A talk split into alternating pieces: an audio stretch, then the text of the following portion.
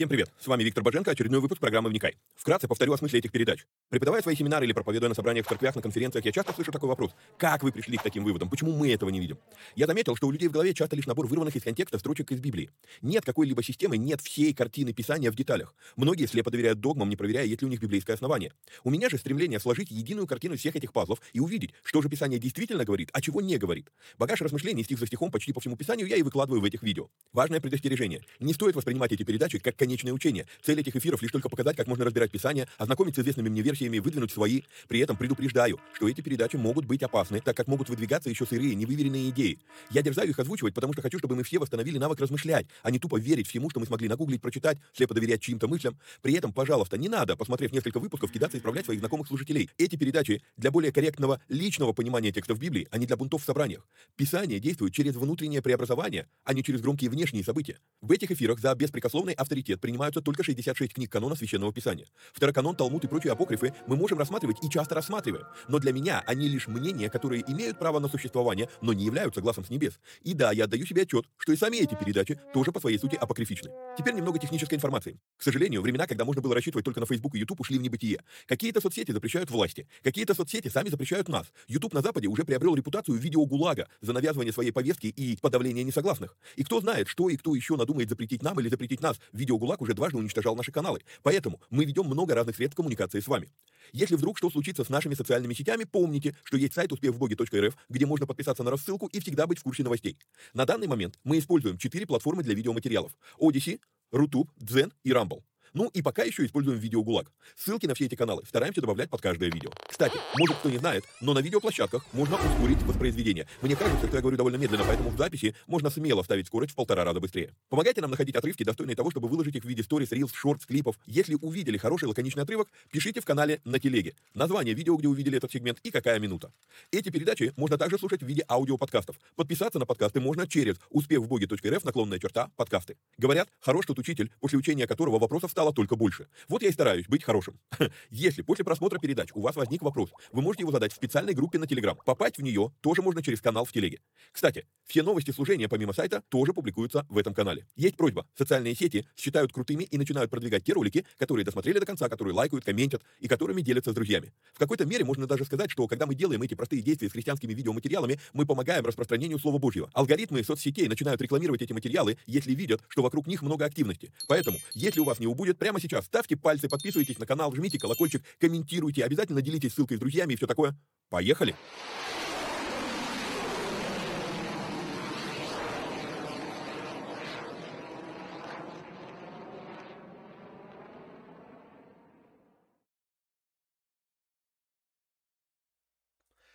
Поехали. То в мед. Привет всем отважным вникателям и вникая зависимым.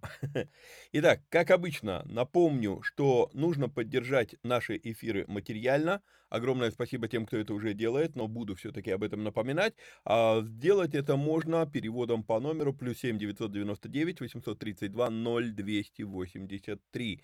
Также напоминаю, что у нас работает платный канал Боженко Премиум, в котором мы возобновили переводы нашего любимого епископа Тиди, выкладываем раз в две недели полную проповедь. А, помимо этого, там есть у нас общение, а, это общение, скажем так, на другом уровне. А, я приоритетно отвечаю там на вопросы, отвечаю на вопросы более полной форме, вот, ну и выкладываю туда те вещи, которые либо пока, либо уже не войдут во вникайки. Вот.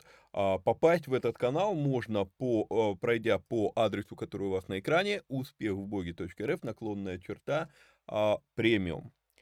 А, что еще надо сказать, прежде чем мы перейдем сегодня к тексту? Возможно, возможно, этот текст получится, э, этот выпуск получится короче, а, потому что, ну, напомню, как бы а, да, это шестая передача, но я их записываю подряд, не выходя из студии, а, потому что мне предстоит месячная поездка, а, и в поездке мне будет некогда записываться, негде записываться и некогда. Вот, поэтому я решил сделать, а, ну, там, много передач наперед. И в итоге вот э, приготовленный мной материал, он, ну, на шестой выпуск осталось, ну, не так-то много. Может быть, получится короче, чем обычно. Ну, просто, как бы, предупреждение. Вот. Помимо всего прочего, третий раз подряд я умудрился заболеть. Прям реально подряд. За последние 2-3 недели третий раз болею. А Вот, хорошо. А, переходим, значит, а, к тексту. Мы с вами остановились на Бытии 9 глава, 18 стих. А, и а, вот по 18 стиху сыновья Ноя, вышедшие из ковчега, были Сим, Хам и Иофет. Хам же был отец Ханаана. А, когда я первый раз а, делал а, разбор книги «Бытие» во Вникайках, ну там позже э, человек посмотрел эту передачу и прислал мне вопрос, я долго не мог въехать в суть вопроса. И это хороший такой пример тому, почему ваши вопросы, они важны. Как я много раз говорил, мы все с вами живем в определенном наборе стереотипов, и в, через призму своих стереотипов мы воспринимаем любой материал. Вот. А, и некоторые стереотипы настолько, а, как бы, они для нас настолько естественны, что, читая какой-то текст, мне вот в голову и не пришло даже задуматься над этим вопросом. Другой человек живет в другом наборе стереотипов, и в а, его наборе стереотипов не вписалось кое-что в этом стихе. И вопрос прислали, а, а я такой, ну, мне настолько не приходило в голову, что я долго понять не мог, о чем, о чем вообще вопрос. А потом, когда понял, думаю, ну, слушай, ну это же так само, само собой разумеется. А, вот именно поэтому важно, если у вас появляются вопросы, присылайте, не стесняйтесь, это нормально. Единственное, что ненормально, это иногда бывает, что, а, ну, люди пытаются а, как-то, ну, пере, переубедить меня в чем-то, там, а, при, ну, пишут там целые книги в комментах, да, вот, ну, если вы пишете целые книги в комментах, откройте свой канал и вещайте, какие проблемы-то, вот, ну, а если вот, ну, есть вопрос, как бы, и кратко можете сформулировать, в чем вы не согласны, и, а, как бы, именно реально вопрос сформулировать, а не пытаться меня переубедить, то, как бы, я, ну, на это всегда от, а, откликаюсь благода, благодарно, вот, итак, в чем здесь возник вопрос? Мне прислали вопрос, а как, а почему Хам не упомянут, когда они выходят из ковчега? Как мог, вернее, Ханаан не упомянут, как, как, э, ну, как так получилось, что выходят они из ковчега, Ханаан не упомянут? Я такой, в смысле? Ну, его и не было. Э, ну, не было же детей у Сима, Хама и Афета. Э, я никак понять не мог, ну, как же, ну, о, о чем вопрос? А вопрос получается, вот он в этом, в этом, в этом стихе, вот как бы а, сыновья Ноя, вышедшие из ковчега, были Симхам и Афет, почему здесь уже упомянуто, что Хам же был отец Ханаана? Вот. Поясню, мы еще вернемся к этой теме чуть позже. Данный стих не обозначает, что Хам был отцом Ханаана на момент, когда они вышли из ковчега. Это важно понять. Здесь лишь, или я не помню, может быть, там вопрос был, почему сказано, э, почему все говорят, что их вышло 8 человек, а вот сказано, что Хан, э, Ханан был девятым. Я, я не помню сейчас, в чем сущность вопроса, но как бы вот, ну, и из того, как здесь написано, создалось впечатление, что они вышли из ковчега уже с Ханааном на руках, грубо говоря, да, вот. А, и я пишу, да, данный стих не обозначает, что Хам был отец Ханаана на момент, когда они вышли из ковчега. Здесь лишь указано, что он будет, будет, будет отцом Ханана. Во-первых, чтобы понять, что это про будущее а, говорится, надо вспомнить, что бытие записано не в момент, когда эти события происходили, а задним числом это записывает под диктовку Бога, записывает Моисей на горе. Вот.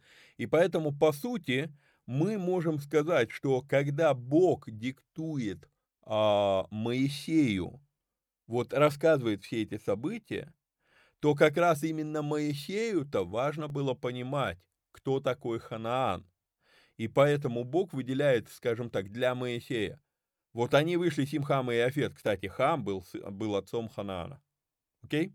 То есть это то, что надо понимать. Вот. А, почему для Моисея это важно? Ну, потому что они идут завоевывать земли Ханаана. И получается, что Ханаан, а, сам, сам по себе вот этот факт завоевания земель Ханаана, в какой-то мере он еще и является исполнением проклятия, которое Ной накладывает на своего внука. Мы сейчас придем к этой истории. Вот. Сии трое были сыновья Ноевы, от них населилась вся земля. То есть вот они трое, от них населилась вся земля, Именно поэтому мы с вами увидим эту, э, еще эту тему, что, значит, больше у Ноя детей не было.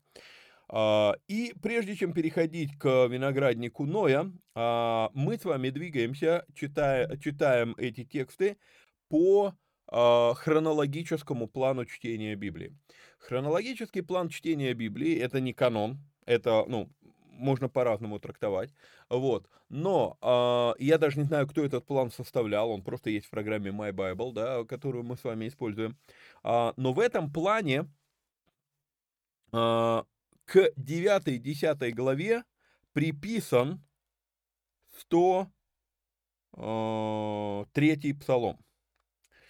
И мы с вами, а, ну, еще раз, это не канон, это не, не факт, что на самом деле это как бы сюда уместно, но перечитывая этот псалом, некоторые вещи перекликаются с той историей, которую, которую мы с вами разбираем, да, 9 а, глава Бытия, и поэтому я думаю, что давайте вот здесь вот перед виноградником мы все-таки прочитаем, потому что в определенной мере это, а, это тот псалом, который а, прославляет Бога за его милость, и да, действительно, после спасения я мог бы себе как бы так предположить, предположить, что, ну, Ной как-то вот, ну, благодарил Бога. Мы разбирали с вами жертву, которую он принес на жертвеннике.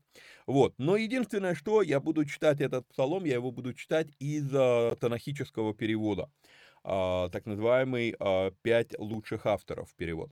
Вот. А, вы параллельно, то есть у вас будет синодальный перевод на экране, вы параллельно можете смотреть и видеть, что по сути, да, формулировочки несколько отличаются, но достаточно точные переводы, э, ну, точно, ну, как бы смысл вообще не искажен. Формулировки другие, а смысл не искажен. Итак, благо... а, еще один момент, который, а, так как в нашем вот нынешнем плане чтения Библии мы первый раз сталкиваемся с псалмами, то хочу объяснить а, свое отношение к этим, а, к, к, к, этим псалмам. Да, тавтология получается, но факт. Я придерживаюсь позиции, что молитва и прославление не являются местом для точности э, доктринальной. Что обозначает данная фраза? Данная фраза обозначает, что к поэзии мы относимся как к поэзии. Я уже пояснял это в других, э, в других выпусках, э, когда первый раз проходили э, книги, ну, Библии разбирали в первом потоке вникая, сейчас это уже второй. Я объяснял, что когда мы смотрим с вами, допустим, на стихи там Пушкина, да, у лукоморья дуб зеленый, золотая цепь на дубе том, и днем и ночью кот ученый все ходит по цепи кругом. Мы понимаем, что это образно. Мы понимаем, что нету смысла искать, где же находится то место, где по цепи кругом ходят коты, идет на, направо песнь заводит, налево сказку говорит, да, то есть, о, говорящие коты, поющие коты. Мы понимаем, что поэзия – это образный язык. И им не, непонимание того, что поэзия – это образный язык – а, многих людей ставят в тупик касательно некоторых псалмов. 103-й псалом к этому, ну, и э, к нему не относится это, вот, а, ну, не, не так сильно к, к нему относится это, но есть псалмы, где, допустим, а, Давид говорит, как, а, ну, то есть он молится, и он просит, Бог там, а, раз, размажь моих врагов по, по скалам. А, обозначает ли это, что Бог это выполнит?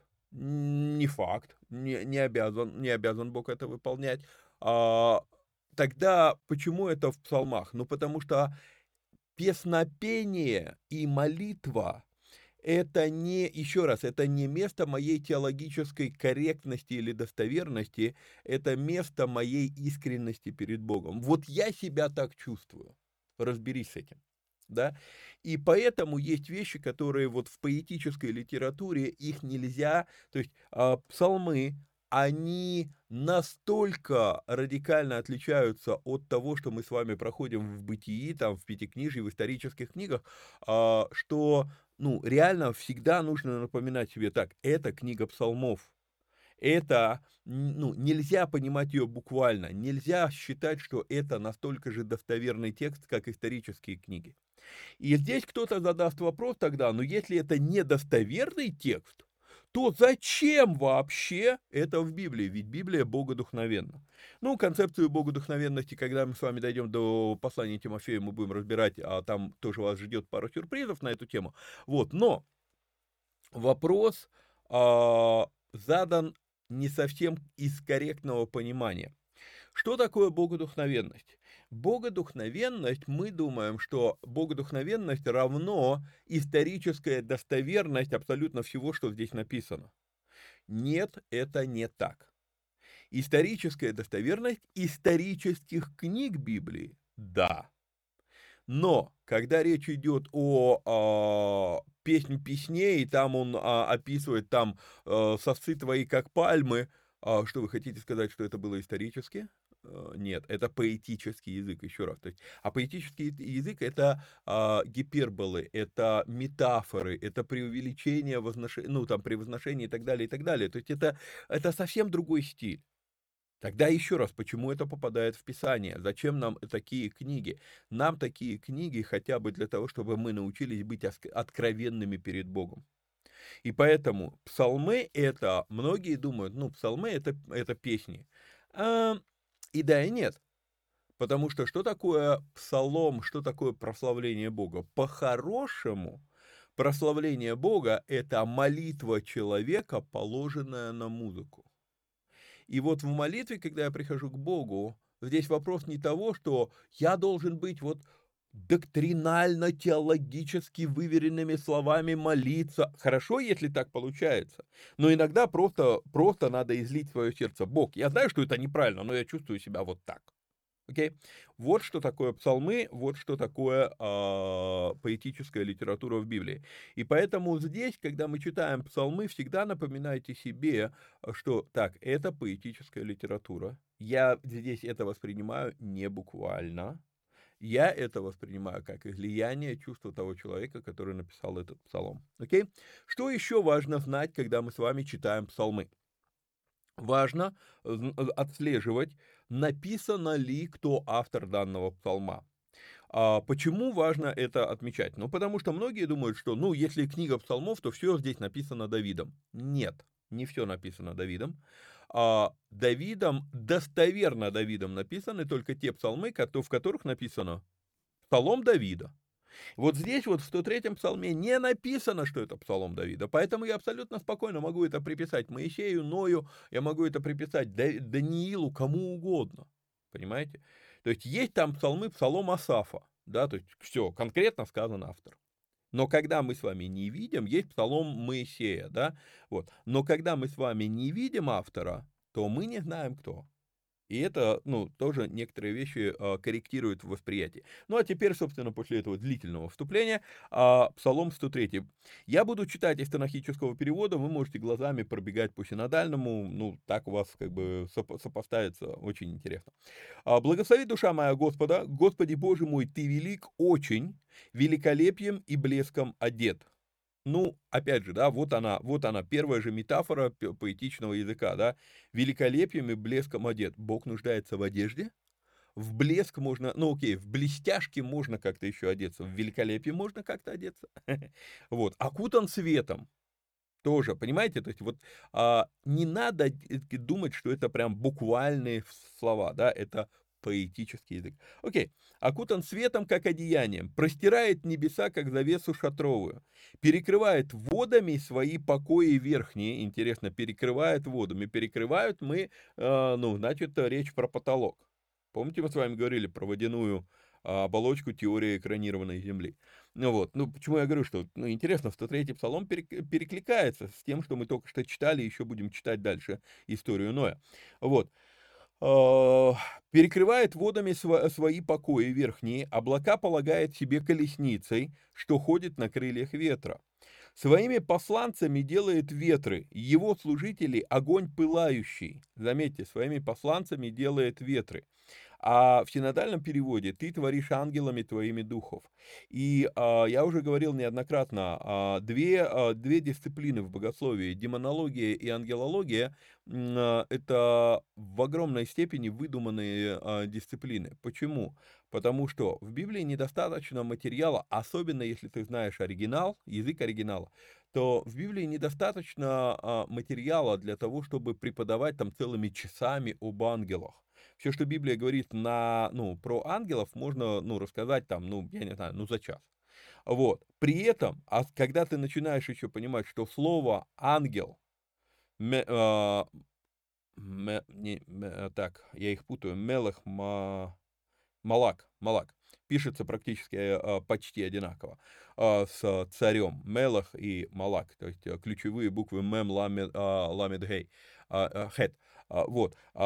И, и интересно, что когда ты смотришь на это слово малак, да, то ты видишь, что это посланник, ну, мессенджер, да, посланник, а, то есть ангел. И интересно, как словарь здесь показывает, что а, ангелом может называться пророк, священник или учитель. Это посол, амбассадор, да, посол, ангел царь, тоже применимо это слово к царю, и любой гонец. И когда ты понимаешь, что ангел это, ну, вообще, как появилось слово ангел а, в русском языке? Ангелос – это слово греческое. И это слово как раз тоже обозначает именно посланник, гонец, ангелос. И получается, что когда а, на греческий язык делали септуагинту, то всякий раз, когда встречалось слово «малак» на иврите, на греческий его переводили достоверно. То есть тогда не было у слова ангелов, не было смысла ангел, как мы сегодня с крылышками там и так далее, да. Ну вот. И поэтому, когда мы говорим с вами архангел, это архипосланник. Не обязательно, ну там, да, я знаю, в пророческих книгах там описаны некоторые посланники, что у них есть крылья. Но у нас постепенно вот э, в церковной культуре из-за использования слова ангел, греческое слово, оно перешло в русский язык в итоге, вот, э, у нас сформировалась некая субстанция, которая э, для меня по-прежнему загадка. Как понять, когда в оригинале используется слово «малак», как понять, где это перевести просто посланник, а где это перевести как царь, а где это перевести как именно сверхъестественное нечто, что мы называем вот сегодня словом «ангел». Понимаете? Вот. И вот тут вот как раз мы с вами видим, что в синодальном переводе ты творишь ангелами твоими духов. А, корректный перевод. У нас некорректное восприятие слова ангел. А в танахическом переводе твои, своими посланцами делает ветры. То есть ветры, а, это тоже надо пояснить, а, ангелами твоим, твоими духов, да, в, в синодальном переводе. Но если я открою слово дух, это будет слово руах. И руах это не только дух, это вообще основной смысл слова руах, это ветер дыхание, потому что это похоже, да, вот, а, это один из уровней души, помимо прочего, вот, и уже дальше используется э, как формулировка дух, да, то есть духов, некая духовная единица. То есть, в принципе, как бы э, расхождение вроде, ну, здесь же сказано а, э, ангелы, а здесь посланники, здесь сказано духи, а здесь ветры, но когда знаешь оригинал, понимаешь, расхождения нет, и так, и так можно перевести. Вот. А, своими посланцами делает ветры, его служители — огонь пылающий. Основал землю на ее устоях, не пошатнется вовек и вечно. Бездной, как одеянием, а покрыл ее. Мы с вами говорили, интересно, бездна, как одеяние, покрыл ее. А, а кто-то там говорит, что бездна это внутри земли. В смысле, что значит покрыл ее? А вот когда ты понимаешь, что бездна это, скорее всего, Вселенная, Тут, ну окей, да, бедный, как одеянием, покрыл ее. Ну вот, над горами стояли воды. От твоего окрика в бегство они обратились, он сказал, и воды потекли, да? От твоего громового голоса поспешили прочь. Взошли в горы, сошли в долины, воды излились наполнили долины, подняли, поднялись воды до, до, ну, так что покрыли полностью горы. Взошли в горы, да, сошли в долины, к этому месту, что ты для них основал. Ты предел положил, чтобы его не переступили они, вновь не покрыли землю. Помните, он сказал, потопом больше я этого не сделаю. Вот. Посылаешь источники в русло, меж гор проходят они, поят все зверье полевое, ослы дикие утоляют свою жажду, при них птица небесная обитает, из крон подают они голос, поешь горы из верхних покоев своих, и плодом деяний твоих земля насыщается, растишь белье для скота, ну, траву, а, и траву для работы человеку, чтобы произвести ему хлеб из земли И вино, веселящее сердце человеческое, лицо, просвещающее елей, а хлеб сердце людское подкрепляет. Насыщаются древа Господни, кедры Ливанона, которые он насадил.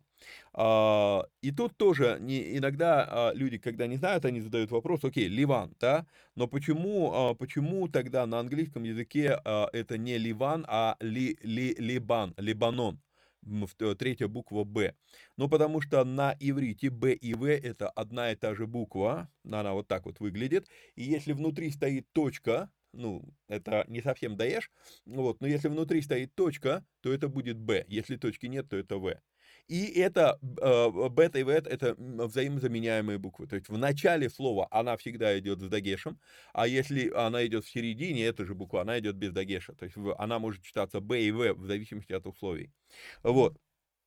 А, кедры Ливанона, которые он насадил, где птицы гнездятся, аист, кипарисы, его жилище, а, высокие горы для серн, утесы, укрытие для доманов. У нас это переведено как зайцы, но слово, которое там использовано, скорее это горные мыши. Вот. А, создал, а, создал месяц для пор назначенных. Месяц имеется в виду, на самом деле, в синодальном правильно скорректировано, луна. Месяц, в смысле, ну, не полная луна, да? Вот. И а, опять же надо понимать, что луна имеет особое значение для евреев, потому что они живут в лунном, э, по лунному календарю, и поэтому у них луна стоит на первом месте.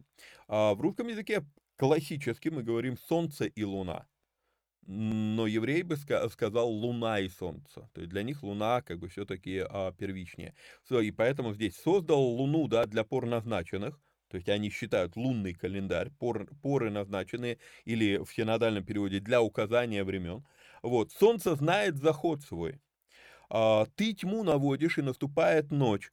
В ней кишит все лесное зверье. Молодые львы рычат на добычу, прося у Бога пищу свою. Восходит солнце, они собираются и ложатся в свои логово. Выходит человек на свое дело и на работу свою до вечера. Сколь велики твои деяния, Господи, всех их с мудростью ты содеял, полна земля обретениями твоими. Это море великое и обширное, там кишение без числа, животные малые вместе с большими, там ходят суда, это чудовище, что э, тобой образованное, чтобы тешиться в нем. Ну, а в русском переводе указано левиафан, то есть некое морское чудовище. Вот, чтобы тешиться в нем. Все они на тебя надеются, что дашь пищу их вовремя. Ты даешь им, они подбирают. Открываешь руку э, твою, насыщаются благом. Сокрываешь лицо твое, приходят в смятение. Убираешь их дух, гибнут и в свой прах возвращаются пошлешь, пошлешь твой дух, сотворены они, и, и ты обновишь лик земли. И вот это вот сокрываешь лицо твое, приходит смятение, мне опять же напоминает ту проповедь, которую мы смотрели с вами вместо в Никайке, там пару выпусков назад, да, когда, а, когда Ной, почему я думаю, что действительно этот псалом очень близок а, к истории Ноя, а, что Ной год сидел в ковчеге, не слыша голос Божий, и начал пускать голубей, мы это разбирали с вами.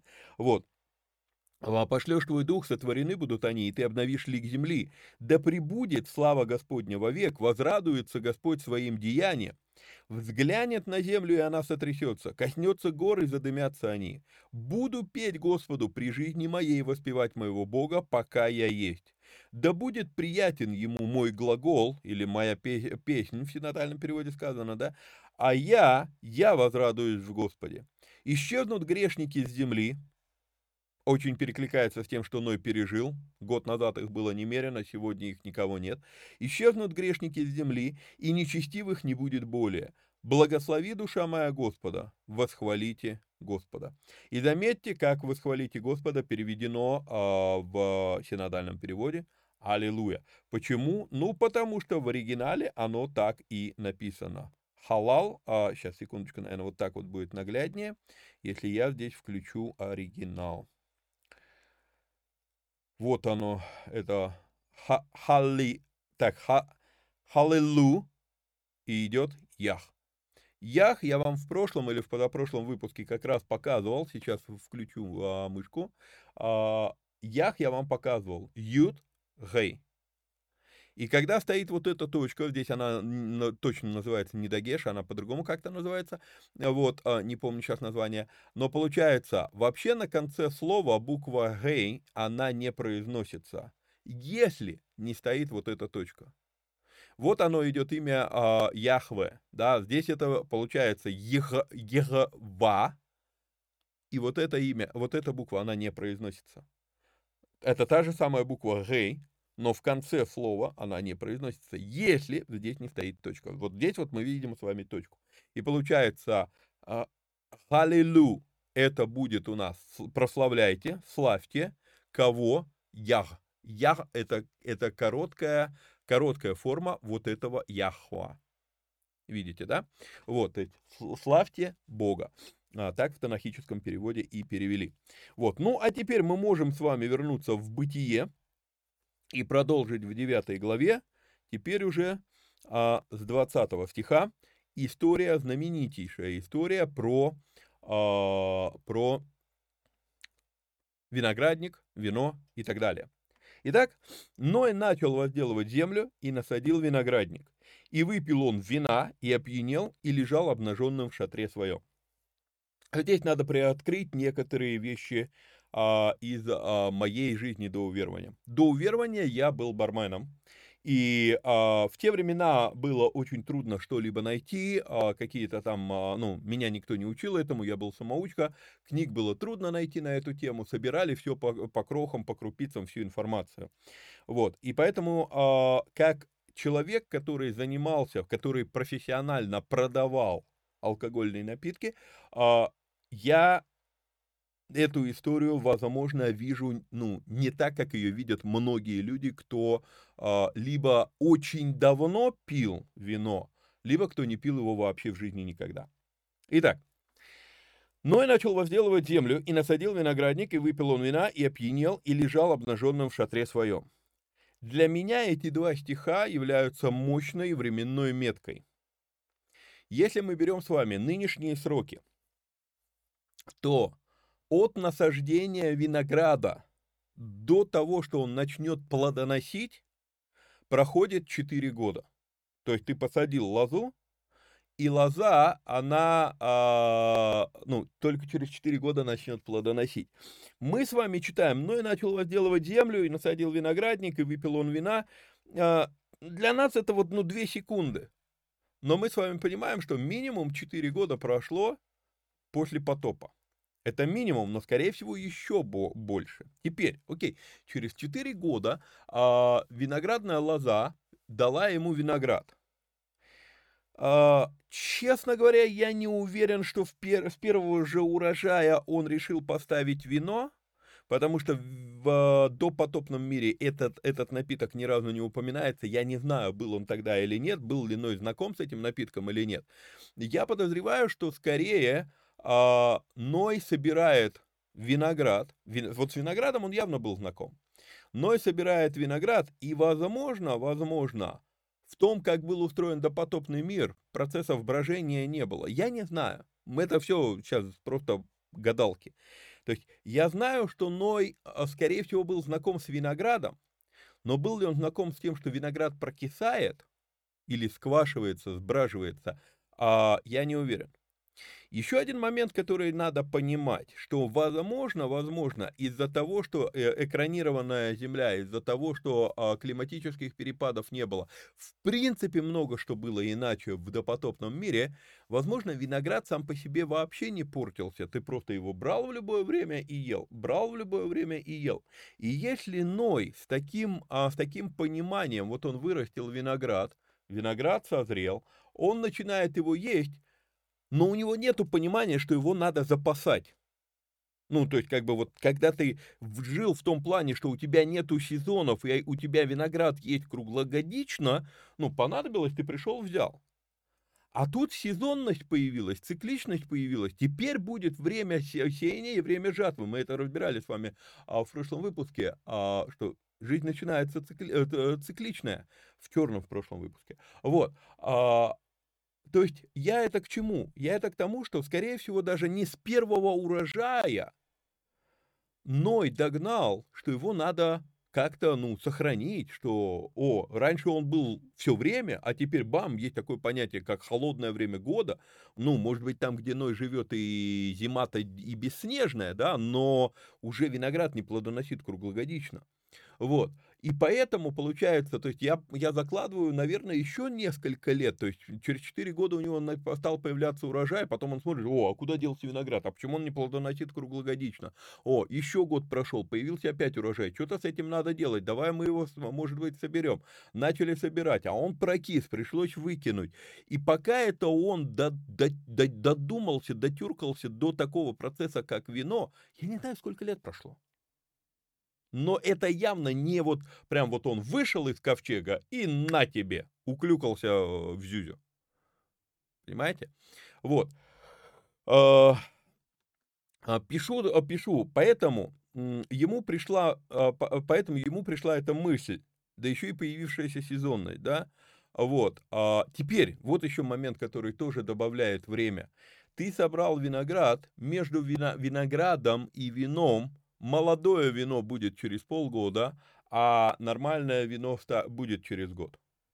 То есть это еще добавляется период. То есть, ну, даже если как бы я там не выкинул, что окей, он получил откровение. От кого он получил это откровение, что вино надо делать? От, от кто там этот, бог Бахус, да, а, в греческом богословии, а, в греческой мифологии, э, отвечающий за вино, по-моему, Бахус его зовут.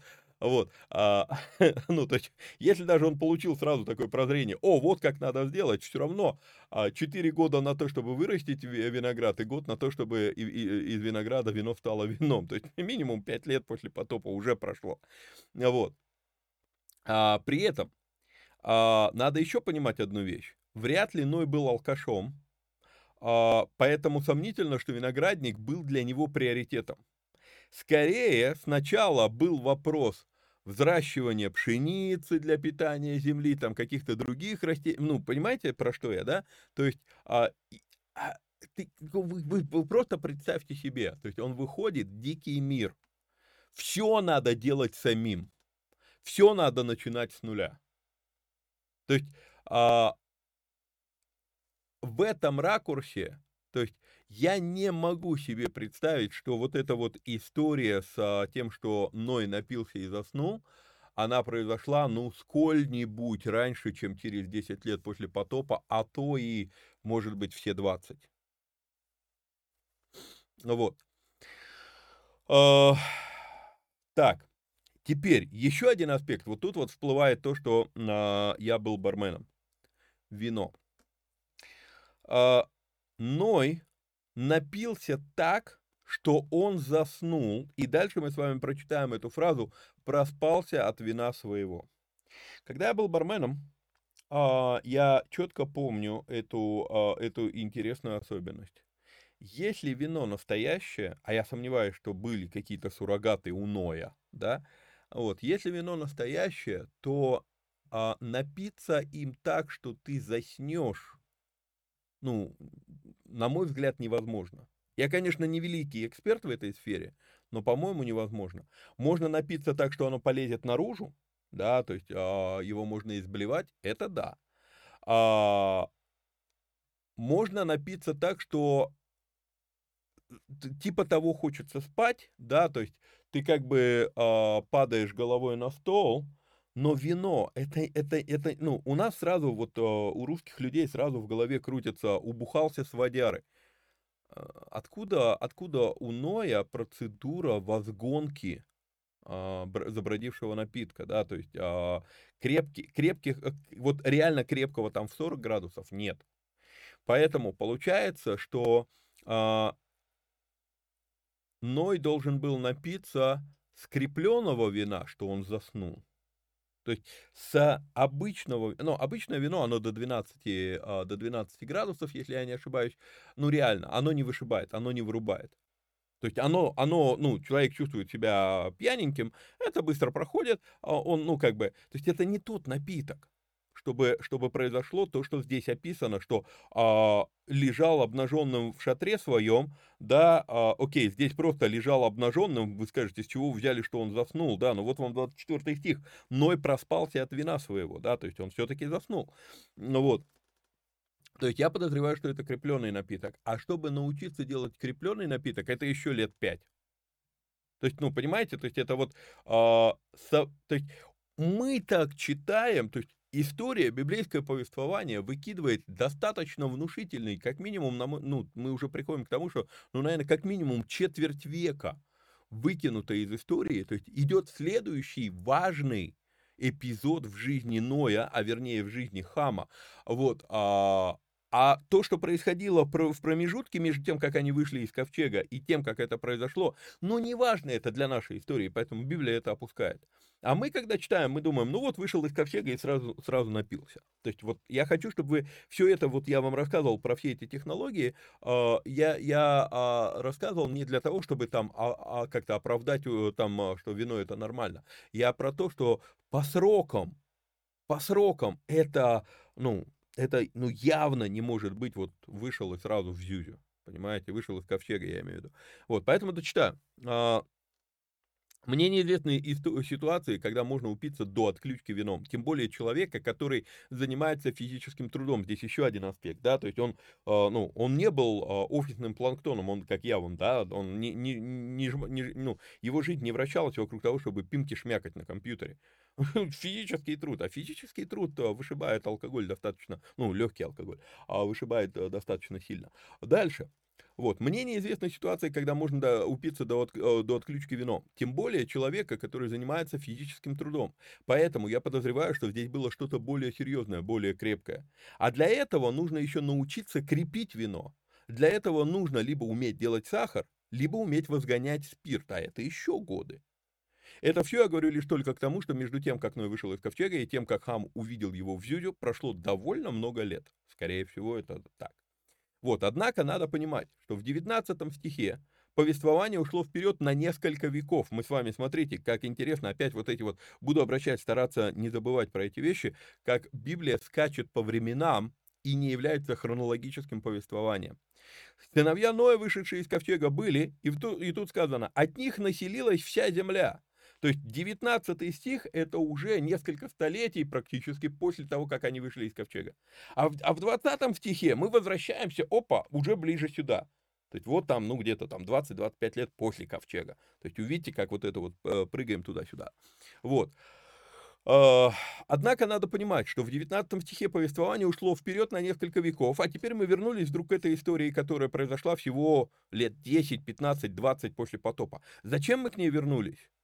Вот осознание вот этого временного скачка из нескольких веков назад показывает, что история с пьяным или обнаженным Ноем, она очень важна. То есть вот, вот, вот этот нюанс, который, ну, если мы быстро читаем Писание, мы не обратим на это внимание. А я хочу, чтобы вы обратили на это внимание.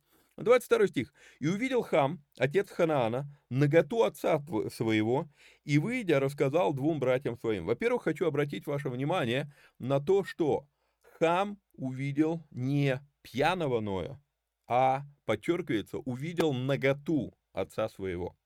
Здесь это важный а, нюанс, который здесь, потому что, ну, из-за того, что во многих протестантских церквях а, есть сухой закон, нас как-то передергивает, перекликивает на то, что, а, ну, вот вино, он был пьяный, и мы вот на этом фокусируемся. Но Библия это фокусируется на другом. Библия фокусируется на том, что он увидел наготу отца своего. Позже, когда будет, э, когда мы, Бог будет говорить Моисею, как построить а, жертвенник и как сделать восхождение к жертвеннику, мы, мы с вами это разбирали, что запрещено делать ступеньки, дабы, когда ты шагаешь по ступенькам, не открылась твоя нагота. То есть должен был быть пандус, чтобы, ну, он шел... То есть, а, и я фокусировал ваше внимание, когда мы это разбирали, на том, что Библия больше запрещает мужскую наготу, чем женскую. То есть вот, вот этот нюанс тоже как бы очень любопытен. Вот. И, и вот здесь вот мы с вами остановимся э, и поговорим о том, насколько много схожего между Адамом и Ноем. Зачитаю комментарий. А, некоторые богословы обращают внимание на то, что здесь напрашивается цикличность истории. Мы с вами уже говорили про циклы в прошлом выпуске, да? Понятно, что у истории Адама и Ноя есть много различий, однако есть много и параллелей. Оба по факту являются началом человечества. Оба. У обоих было падение. Оба были доминантой в новом мире. Авраам – отец, э, э, Адам – отец всех, Ной – точно так же отец всех. А, оба благословлены Богом плодиться и размножаться. Оба садовники. Оба пали, вкусив от плода дерева в саду, за которым они ухаживали. Оба каким-то образом связаны с темой ноготы. У обоих нагота связана с этим плодом из того сада, который они возделывали. У обоих, как следствие, всплывает проклятие. У одного проклята земля, у другого проклят потомок. У обоих упомянуты три сына, из, тро, из трех у обоих один попадает в линию родословия Мессии. И богослов, у которого я это взял, он, он, он делает здесь вывод и говорит, история циклична. Некоторые параллели мы можем найти во многих, хотя и разных ситуациях. То есть, понятно, если я захочу прям придраться, то я найду много различий между этими историями. Но почему-то вот это вот некоторая такая ну, количество похожих вещей между Адамом и Ноем, оно впечатляет. Вот. А, и дальше я пишу в комментарии. Очень уникальная ситуация снова с Хамом. Заметьте, что э, опять в 22 стихе. «И увидел Хам, и опять отец Ханаана». Зачем? Э, в какой-то мере, в какой-то мере, э, можно было бы даже сказать, что мы уже здесь, вот в том, как Хам упоминается, мы видим э, некоторый бумеранг, который прилетел Хаму. Вообще, вообще, это позор на Востоке, что отца упоминают как он отец ну, кого-то. То есть, когда отца называют по сыну, то для отца это позор. Обычно всегда было сына называют по отцу. Это почесть к отцу. Вот, вот, вот твой сын, вот его достижение. Но это, кто это? Это, Иисус, э, это Иисус, сын Навина, да, Иисус Навин. Это там Халев, сын Кенезия, да, то есть Кеназа. А, то есть это всегда вот, это сын того, это сын того. А здесь, получается, отец этого. То есть некоторые отгал, от, вот, вот сама эта фраза «хам, отец Ханаана», и она употребляется уже второй раз именно таким образом, и всегда хам именно вот как отец Хан, Ханаана, отец Ханаана. То есть не, не, дело не в том, что Ханаан уже родился, а дело в том, что, а, и скорее всего Ханаан-то уже родился, но дело в том, что ну не принято называть отца по сыну. То есть это унижение для хама. Мы сейчас увидим, почему это актуально. И увидел Хам, отец э, Ханаана, наготу отца своего, и, выйдя, рассказал двум братьям своим. Сим же и, и Иофет взяли одежду и, положив ее на плечи свои, вошли задом и покрыли наготу отца своего. Лица их были обращены назад, и они не видали наготы отца своего. И вот когда мы вот это читаем с вами, Сим же и Иофет взяли одежду и, положив ее на плечи свои, пошли задом, покрыли наготу отца своего. Я не знаю, возникает ли у вас этот вопрос, а у меня этот вопрос возникает. И на этот вопрос сразу скажу, достоверного ответа нет. Нет от слова совсем. Ну, понятно, что а, в а, апокрифах есть какие-то версии на эту тему, но это апокрифы, это, ну, они не вошли в канон Писания. Вопрос такой, а куда делась жена Ноя? Когда они выходили из ковчега, она упомянута, что они вышли из ковчега вместе с ней. Мы знаем с вами, чуть позже прочитаем, что э, Ной прожил 350 лет после потопа. Но почему-то после потопа, кроме того, что они вышли из ковчега вместе, больше ни разу не упоминается его жена. С учетом того, что у Ноя больше нет детей, можно предположить, что с ней что-то случилось. И вот тут вот Факт отсутствия жены совместно с тем, что описывает эта история, которую мы с вами сейчас разбираем, может намекать на то, и подчеркнуто не тот факт, что Ной был пьяным, а то, что Хам увидел наготу отца своего. А, вы меня извините за некоторые технические подробности, как говорится, да? Но когда мужчина долгое время сексуально не удовлетворен, когда он засыпает, организм расслабляется, и у него идет произвольная эрекция. А если это долгое время происходит, то во сне мужчина начинает что-то делать руками. А, и поэтому, поэтому, еще раз, факт отсутствия у него жены. Мы с вами посмотрели, что прошло уже, ну, лет 15, 20, 25. А он спит, при этом он еще и расслаблен алкоголем, то есть снижен самоконтроль. Возможно, хам увидел не просто наготу, и пошел и раззвенел об увиденном. И, а, понимаете, просто увидеть наготу, я не думаю, что это вызвало бы какие-то последствия. Ну, даже и, и о чем тут рассказывать. Но когда вот он увидел нечто большее, чем просто наготу, то вот тут вот он такой, о, вы гляньте, что там батя во сне с пьяни вытворяет. Вот, вот это могло быть э, причиной для всего произошедшего дальше. Вот это я могу себе представить. И поэтому дальше сказано, да, лица их были обращены назад, и они не видали ноготы отца своего. Ной проспался от вина своего и узнал, что сделал с ним сын его меньший. А, а что с ним сделал сын? И вот тут вот как раз, ну, мы с вами уже обсудили мою гипотезу, а каких только других версий я не слышал. Была версия, что Хам изнасиловал отца. А, ну, гомосексуальная связь, да. Ну, вообще бред сущий. Во-первых, а, свина даже скрепленного настолько быть пьяным, чтобы не проснуться, когда хан, а, хам это устроил, а, ну, я даже не знаю, как людям в голову приходит такая версия. Ну, э, там, я не знаю, наверное, с водярой-то все равно проснешься, да, а уж, э, ну, вино, даже если оно крепленное, ну, не, не, не вариант. Другой, другая версия, которую тоже я слышал, и это, кстати, это все версии, которые рассказываются в иудейских источниках разных. Вот. А вторая версия, а, что хам кастрировал отца.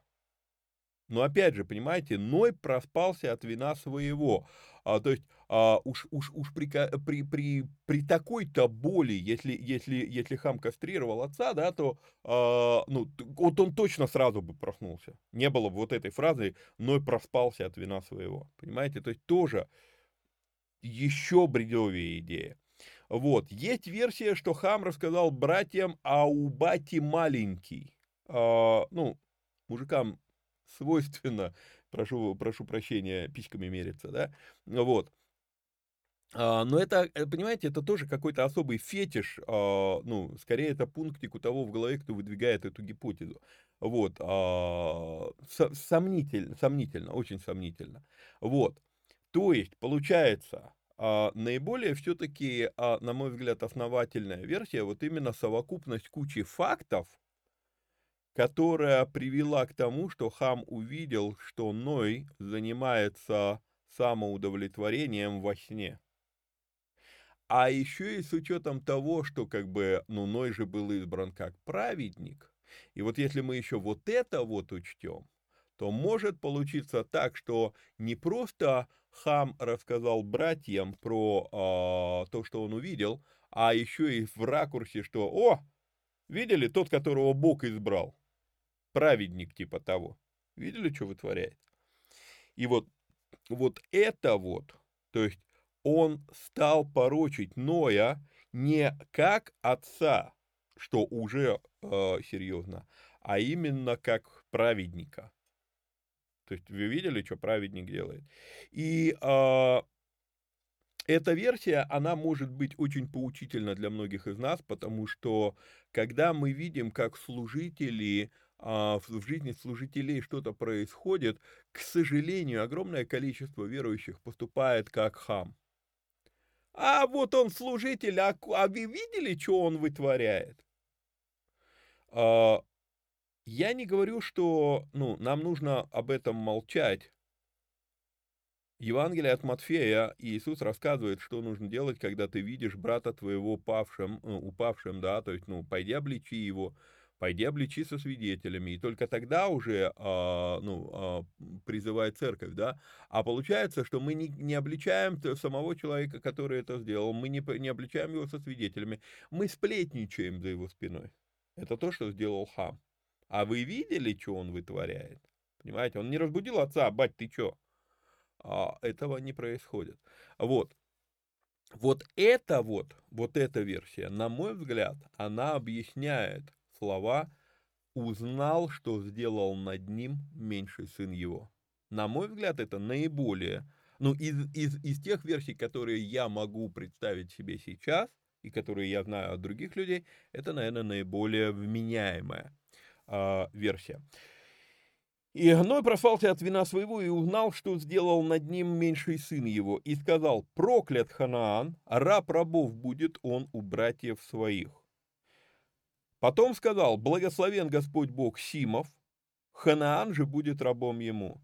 Да распространит Бог Иофета, да вселится он в шатрах Симовых, Ханаан же будет рабом ему. Интереснейшее, интереснейшее э, благословение и проклятие одновременно – а, любопытнейшая вещь, а, вот, вот, вот использую вот это благословение и проклятие, которое произносит Ной, для того, чтобы задать многим из нас вопрос, а правильно ли мы поняли слова Якова, когда Яков спрашивает, может ли из одного источника течь одновременно горькая и сладкая вода? На примере Ноя, ну, вот классическое понимание того, что говорит Яков, а, на примере Ноя получается да. Или Яков там о чем-то другом говорит. Задумайтесь над этим. Вот, окей. Разберемся с этим благословением-проклятием. И сказал, проклят Ханаан, раб, э, раб рабов, будет он у братьев своих. Это первое упоминание слова раб. И это слово, вот это слово, я его сейчас вам выделю на иврите, это слово эвед, но если мы с вами посмотрим без огласовок, то айн, вав, далет это слово «работа». Раб и работа – слова вообще одно, ну, это не однокоренные, это одно и то же слово. Окей? Okay? То есть он будет пахать на братьев своих, он будет работать на братьев своих, то есть он не будет работать на самого себя, он будет работать на кого-то. Вот, а, то есть это слово «авода». Вот, а, получается, что именно это слово, его использует Ной, и его переводят как раб, является одним из унизительных видов деятельности на иврите, а, связанных с производительной деятельностью, если я не ошибаюсь, порядка 20 разных слов. И авода это одно из, ну, одно, это, а может даже единственное, я сейчас могу напутать, но это то слово, которое считается унизительным из всех других видов деятельности. Ну, мы это разбираем на семинаре а, «Работа по-библейски». Вот, а, классически, классически хамитами считаются африканцы. Есть, если мы посмотрим, как расселялись народы, то и афитяне это больше европе, европеоиды, а семиты это, а, начиная от Израиля и на восток, это восточные народы, а, а, хам, а хамиты это африканские народы и а, некоторые, некоторая часть арабских народов. Вот, а, то есть арабских территорий будет, наверное, правильнее так сказать. То есть, ну, это классически, как считается, расселились эти три, а, три семейства. Вот. А, надо заметить, что Ной проклятие накладывает не на Хама, то есть хамиты, африканские народы, и может всплыть некоторая такая параллель, ну вот, мол, еще со времен Ноя было сказано, что африканцы будут рабами. А, стоп, вот именно здесь есть один нюанс. Проклятие наложено не на Хама, а на Ханаана, внука Хама, ну, сына Хама, внука Ноя. А хананияне, они занимали ту территорию, которую позже забрал Израиль. Окей? То есть вот это очень интересный нюанс. А, итак, почему, почему Ной проклинает такие не Хама, а Ханаана? Только из-за того, чтобы на, африканском континенте, чтобы на африканский континент это проклятие не накладывалось? Нет. Естественно, не поэтому. С одной стороны, можно сказать, Хам был благословлен Богом, потому что он попал на ковчег. А невозможно проклясть того, кого Бог благословил. Другая версия, что если Хам действительно пытался опорочить праведность Ноя, то это идет удар в будущее, это удар идет в репутацию, да, то есть получается, что, ну, как бы, вот, вот видели, он праведник, А я видел, вот что он сделал. И это удар по репутации. А раз это удар по репутации, это удар в будущее. И вот когда вот это происходит, да, то и ответка от Ноя приходит именно такая. Удар не на тебя, а на твое будущее. Твой сын будет проклят. И все его потомство. Это, ну, такой, как бы, а, зеркальный ответ на будущее. Вот. Но есть и третья версия, которая у меня появилась уже в последний момент, когда я подготовил материал а, к, к этим эфирам. А что если здесь, наоборот, срабатывает некая отцовская милость посреди гнева? Я не знаю, сталкивались вы с этим или нет, но иногда есть такое вот ощущение, какая-то ситуация происходит, и у тебя внутри все бушует, но где-то все-таки есть этот голосок, подожди, подожди, подожди, подожди, ну, и, и, и гнев надо излить, и ты, тебя прям переполняет, и в то же самое время ты, ты хочешь это сказать, ну, как-то так сказать, чтобы, ну, помень, у, уменьшить э, последствия, да? Поэтому, может быть, может быть, здесь срабатывает некая отцовская милость, окей, у тебя сейчас есть сын Ханаан, я прокляну не тебя, потому что если я тебя прокляну, все твои потомки будут прокляты. А так проклят только один из твоих потомков. Ханаан. Остальные твои дети не попадают под, под этот мой гнев. То есть, может быть, здесь еще и срабатывает отцовская милость посреди бури гнева. Может быть, вот так. А, Потом сказал, «А, благословен Господь Бог Симов, а, а, Ханаан же будет рабом ему, да, благо, да, да распространит, заметьте, да, то есть семиты, это, ну, от Сима происходят евреи, да, евреи приходят и забирают, забирают земли Ханаана, но они не убивают всех хананеев. Хотя Бог сказал это сделать, но они не делают этого. И в итоге они покоряют хананеев себе. То есть исполняется то, что Ной сказал.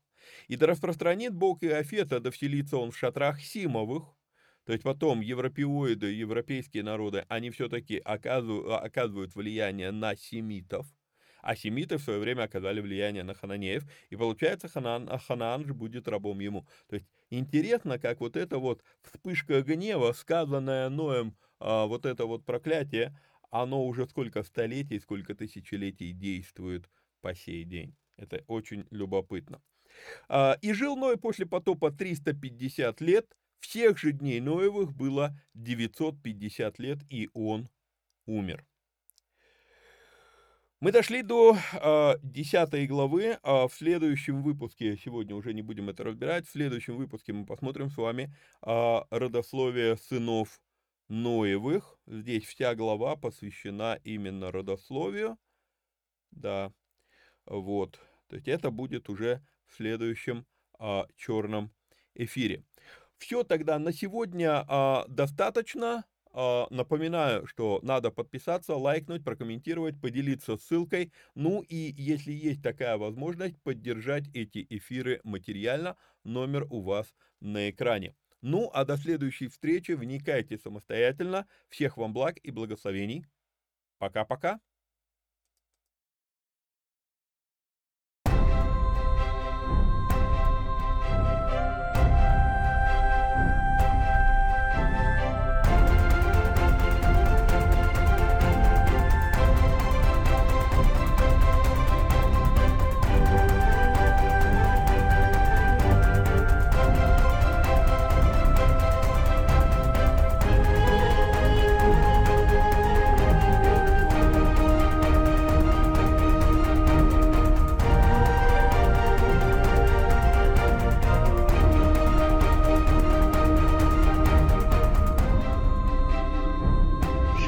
ישראל, אדוני אלוהינו, אדוני אחד.